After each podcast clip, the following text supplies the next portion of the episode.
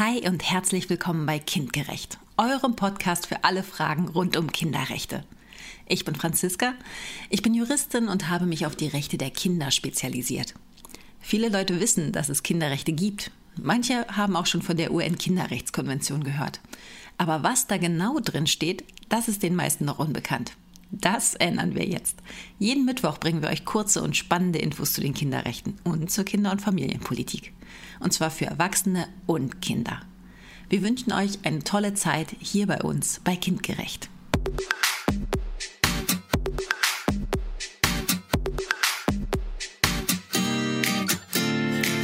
Heute die Artikel 41 bis 54 Durchsetzungsinstrumentarien und Schlussbestimmungen. Die UN-Kinderrechtskonvention besteht aus 54 Artikeln. Die Artikel 1 bis 40 enthalten die Vorschriften zum Schutz, zur Förderung und zur Beteiligung von Kindern. Juristisch gesprochen ist das das materielle Recht. Die Artikel 41 bis 54 beinhalten in erster Linie die Durchführungs- und Schlussbestimmungen. Auch hier hinein lohnt sich ein kurzer Blick. Artikel 41 gehört streng genommen noch zum materiellrechtlichen Teil der UN-Kinderrechtskonvention und behandelt den Umgang mit nationalen Schutzvorschriften. Darin steht, dieses Übereinkommen lässt zur Verwirklichung der Rechte des Kindes besser geeignete Bestimmungen unberührt, die enthalten sind im Recht des Vertragsstaates oder in dem für diesen Staat geltenden Völkerrecht. Artikel 41 UN-Kinderrechtskonvention beinhaltet das Günstigkeitsprinzip und gilt für alle in der UN-Kinderrechtskonvention normierten materiellen Rechte. Sinn und Zweck der Regelung ist es, dass Gesetze und Vorschriften, die im nationalen Recht bestehen oder die sich aus unmittelbar geltendem multilateralem, internationalem oder Völkerrecht ergeben, also zum Beispiel aus EU-Regeln, nicht durch die Artikel der UN-Kinderrechtskonvention ersetzt werden, wenn sie für die Kinder besser sind, also Kinder besser schützen, besser fördern oder besser beteiligen. Mit Artikel 42 UN-Kinderrechtskonvention beginnen die Durchführungsvorschriften der UN-KRK. Artikel 42 beinhaltet die Publikationspflicht. Darin steht, die Vertragsstaaten verpflichten sich, die Grundsätze und Bestimmungen dieses Übereinkommens durch geeignete und wirksame Maßnahmen bei Erwachsenen und auch bei Kindern allgemein bekannt zu machen. Die Verpflichtung der Vertragsstaaten, die UN-Kinderrechtskonvention bei Kindern und Erwachsenen bekannt zu machen, ist richtig und wichtig. Denn nur wenn diese Rechte bekannt sind, können sie auch eingehalten und eingefordert werden. Die UN-Kinderrechtskonvention sagt allerdings nichts darüber, in welcher Form oder mit welcher Reichweite die Bekanntmachung passieren soll. Deutschland zum Beispiel veröffentlicht die UN-Kinderrechtskonvention und die Staatenberichte der Bundesregierung kostenlos online und in Druckversionen. Der UN-Kinderrechteausschuss sieht die Pflicht damit als erfüllt an. Zusätzlich gibt es noch weitere Publikationen, etwa vom Bundesfamilienministerium oder beim Auswärtigen Amt. Damit Kinderrechtebildung aber wirklich groß wird und funktioniert, braucht es der Aufklärungsarbeit durch Initiativen, Verbände und Vereine. Für uns beim Forschungs- und Fortbildungszentrum Kindgerecht ist genau das Arbeitsinhalt und Herzensthema. Dass sich Staaten verpflichtet haben, die Kinderrechte umzusetzen, ist wichtig. Aber irgendjemand muss auch überprüfen, ob das auch tatsächlich passiert. Das tut der UN-Ausschuss für die Rechte des Kindes, sagt Artikel 43 UN-Kinderrechtskonvention.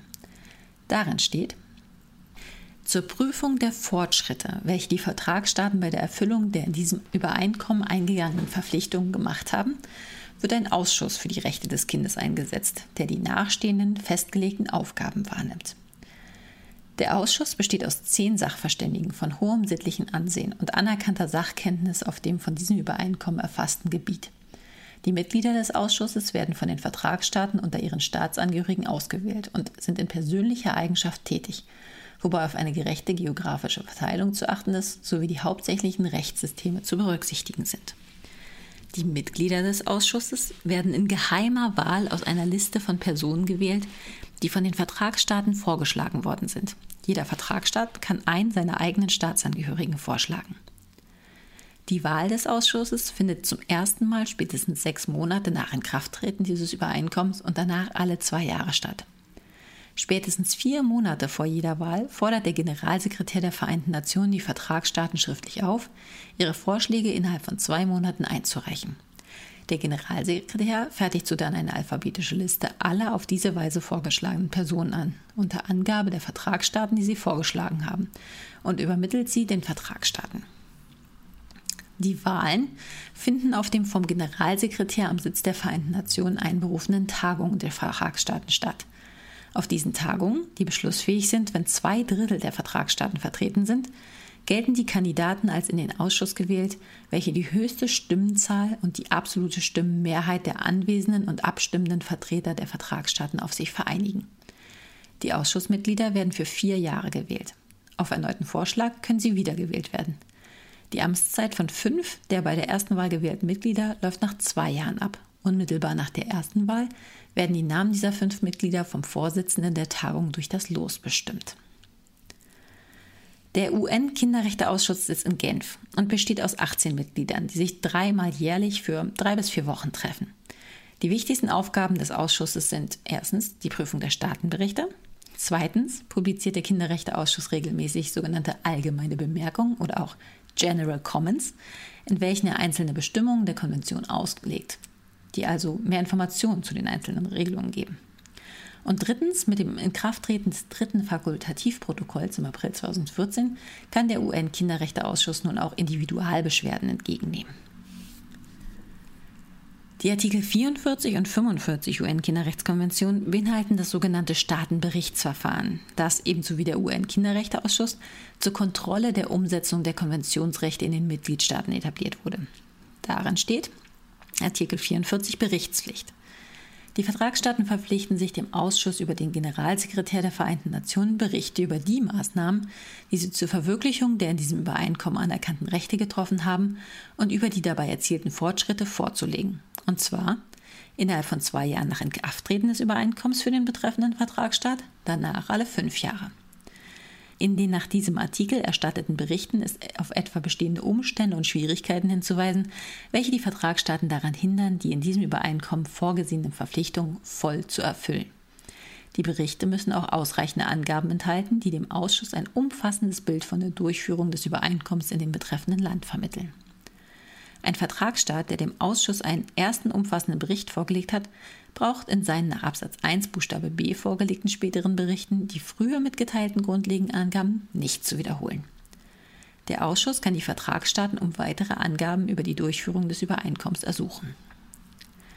Der Ausschuss legt der Generalversammlung über den Wirtschafts- und Sozialrat alle zwei Jahre einen Tätigkeitsbericht vor.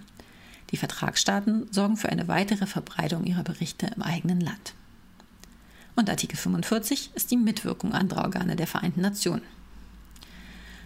Darin steht, um die wirksame Durchführung dieses Übereinkommens und die internationale Zusammenarbeit auf dem von dem Übereinkommen erfassten Gebiet zu fördern, haben die Sonderorganisationen, das Kinderhilfswerk der Vereinten Nationen und andere Organe der Vereinten Nationen das Recht, bei der Erörterung der Durchführung derjenigen Bestimmungen des Übereinkommens vertreten zu sein, die in ihren Aufgabenbereich fallen. Der Ausschuss kann, wenn er dies für angebracht hält, die Sonderorganisation, das Kinderhilfswerk der Vereinten Nationen und andere zuständige Stellen einladen, sachkundige Stellungnahmen zur Durchführung des Übereinkommens auf Gebieten abzugeben, die in ihren jeweiligen Aufgabenbereich fallen. Der Ausschuss kann die Sonderorganisation, das Kinderhilfswerk der Vereinten Nationen und andere Organe der Vereinten Nationen einladen, ihm Berichte über die Durchführung des Übereinkommens auf Gebieten vorzulegen, die in ihren Tätigkeitsbereich fallen. Übermittelt der Ausschuss wenn er dies für angebracht hält, den Sonderorganisationen, dem Kinderhilfswerk der Vereinten Nationen und den anderen zuständigen Stellen Berichte der Vertragsstaaten, die einer Suchen um fachliche Beratung, Unterstützung oder einen Hinweis enthalten, dass ein diesbezügliches Bedürfnis besteht. Etwaige Bemerkungen und Vorschläge des Ausschusses zu diesen Ersuchen und Hinweisen werden beigefügt. Kann der Ausschuss der Generalversammlung empfehlen, den Generalsekretär zu ersuchen, für den Ausschuss Untersuchungen über Fragen im Zusammenhang mit den Rechten des Kindes durchzuführen und kann der Ausschuss aufgrund der Angaben, die er nach den Artikeln 44 und 45 erhalten hat, Vorschläge und allgemeine Empfehlungen unterbreiten. Diese Vorschläge und allgemeinen Empfehlungen werden den betroffenen Vertragsstaaten übermittelt und der Generalversammlung zusammen mit etwaigen Bemerkungen der Vertragsstaaten vorgelegt. Die Vertragsstaaten haben sich verpflichtet, alle fünf Jahre einen Bericht über den Stand der Kinderrechteentwicklung in ihrem Land abzugeben. Das Staatenberichtsverfahren umfasst acht Schritte. Erstens. Die jeweilige Regierung verfasst einen Bericht darüber, wie sie die Situation der Kinder und Kinderrechte in ihrem Land einschätzt. Deutschland hat die UN-Kinderrechtskonvention 1992 ratifiziert. Der erste Bericht erschien fristgemäß 1994. Der zweite Bericht erschien statt 1999 erst 2001 und berichtete über die Jahre 95 bis 98. Die UN erlaubte Deutschland deshalb den dritten und vierten Staatenbericht statt 2004 und 2009 als einen gemeinsamen Staatenbericht im April 2009 vorzulegen. Aber auch der Doppelbericht wurde erst im April 2010 fertig. Berichtet wurde über die Zeiträume 1999 bis 2003 und 2004 bis 2008. Der fünfte und sechste Staatenbericht für den Berichtszeitraum 2009 bis 2019 erschien fristgerecht im April 2019. Zweitens. Zusätzlich zum Regierungsbericht gibt es Parallelberichte von Verbänden, Instituten und Organisationen, die sich für Kinderrechte einsetzen. Sie heißen Shadow Reports oder Schattenberichte. So soll der Einblick des UN-Kinderrechteausschusses in die Situation im Land objektiver und breiter werden. Drittens, über diese Shadow Reports, drittens, über diese Shadow Reports spricht der UN-Kinderrechteausschuss dann mit den Kinderrechteorganisationen in einer nicht öffentlichen Sitzung. Manchmal sind sogar Kinder dabei. Viertens. Nach dieser Sitzung hat der UN-Kinderrechteausschuss dann viele Fragen an die Regierung des jeweiligen Landes. Fünftens. Die jeweilige Regierung muss darauf so schnell wie möglich antworten. Sechstens. Danach wird dann die Regierung im UN-Kinderrechteausschuss angehört. Die Sitzung ist öffentlich. Das bedeutet, dass auch Presse und Publikum dabei sein dürfen. Siebtens. Hat der Ausschuss genügend Informationen gesammelt, verfasst er die General Comments oder auch abschließende Bemerkungen. Darin stehen Empfehlungen, Aufforderungen, Lob und Kritik. Achtens. Die Regierung soll sich dann im sogenannten Follow-up-Prozess bis zum nächsten Bericht darum kümmern. Dabei beobachten und beraten Kinderrechtsorganisationen und andere die Regierung. Am Ende des Prozesses schreiben dann wieder sowohl die Regierung als auch die Kinderrechtevertreterinnen ihren Bericht. Artikel 46 bis 51 UN-Kinderrechtskonvention enthalten die sogenannten Schlussbestimmungen. Artikel 46 UN-Kinderrechtskonvention verweist auf die Unterzeichnung des Vertrages durch die VertragspartnerInnen. Darin steht, dieses Übereinkommen liegt für alle Staaten zur Unterzeichnung auf. Die Artikel 47 bis 49 Kinderrechtskonvention beschreiben den Beitritts- und Ratifikationsprozess. Artikel 47 UN-KRK erklärt die Ratifikationspflicht. Dieses Übereinkommen bedarf der Ratifikation. Die Ratifikationsurkunden werden beim Generalsekretär der Vereinten Nationen hinterlegt. Der Beitritt zum Vertrag steht allen Staaten offen, sagt Artikel 48 UN-Kinderrechtskonvention. Darin steht, dieses Übereinkommen steht allen Staaten zum Beitritt offen. Die Beitrittsurkunden werden beim Generalsekretär der Vereinten Nationen hinterlegt. Ratifikation bedeutet, dass der Vertrag innerstaatlich in Kraft gesetzt worden ist. Bei multilateralen Verträgen wie der UN-Kinderrechtskonvention erfordert die Ratifikationsklausel die Hinterlegung einer bestimmten Mindestzahl von Ratifikationsurkunden an einem im Vertrag bezeichneten Ort. Gemäß Artikel 49 waren für die UN-Kinderrechtskonvention 20 Ratifikationsurkunden nötig. In Artikel 49 steht, dieses Übereinkommen tritt am 30. Tag nach Hinterlegung der 20. Ratifikations- oder Beitrittsurkunde beim Generalsekretär der Vereinten Nationen in Kraft. Für jeden Staat, der nach Hinterlegung der 20. Ratifikations- oder Beitrittsurkunde dieses Übereinkommen ratifiziert oder ihm beitritt, tritt es am 30. Tag nach Hinterlegung seiner eigenen Ratifikations- oder Beitrittsurkunde in Kraft.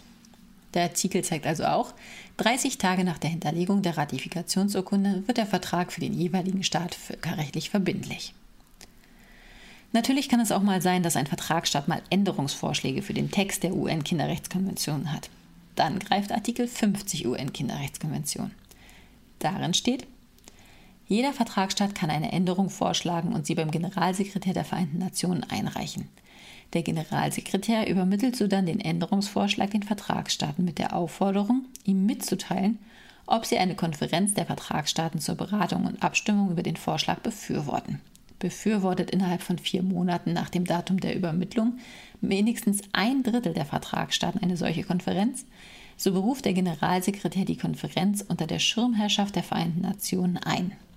Jede Änderung, die von der Mehrheit der auf der Konferenz anwesenden und abstimmenden Vertragsstaaten angenommen wird, wird der Generalversammlung zur Billigung vorgelegt. Eine nach Absatz 1 angenommene Änderung tritt in Kraft, wenn sie vor der Generalversammlung der Vereinten Nationen gebilligt und von einer Zweidrittelmehrheit der Vertragsstaaten angenommen worden ist. Tritt eine Änderung in Kraft, so ist sie für die Vertragsstaaten, die sie angenommen haben, verbindlich, während für die anderen Vertragsstaaten weiterhin die Bestimmungen dieses Übereinkommens und alle früher von ihnen angenommenen Änderungen gelten. Zu einer Änderung kam es bisher nur einmal, und zwar in Artikel 43 Absatz 1 UN-Kinderrechtskonvention. Wegen des hohen Arbeitsaufwandes wurde die Zahl der Mitglieder des UN-Kinderrechteausschusses von 10 auf 18 erhöht. Eine wichtige Norm im Rahmen der UN-Kinderrechtskonvention sind die sogenannten Vorbehalte.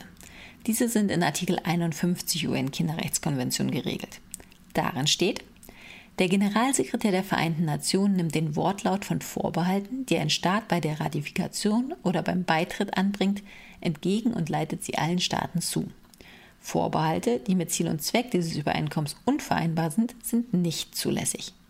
Vorbehalte können jederzeit durch eine an den Generalsekretär der Vereinten Nationen gerichtete diesbezügliche Notifikation zurückgenommen werden. Dieser setzt alle Staaten davon in Kenntnis. Die Notifikation wird mit dem Tage ihres Eingangs beim Generalsekretär wirksam. Ein Vorbehalt zu erklären bedeutet, dass der erklärende Staat die Rechtswirksamkeit einzelner Vertragsbestimmungen ausschließen oder ändern möchte. Der Rest des Vertrages bleibt unberührt und damit verbindlich. Damit ein völkerrechtlicher Vertrag auch mit Ausnahmeregelungen noch Sinn macht, müssen die Vorbehalte mit dem Sinn und Zweck der UN-Kinderrechtskonvention übereinstimmen. Sogar 30 Prozent der Vertragsstaaten haben die UN-Kinderrechtskonvention unter Vorbehalt ratifiziert. Auch Deutschland. Dabei ging es vor allem um die Artikel 9, 18 und 40 UN-Kinderrechtskonvention.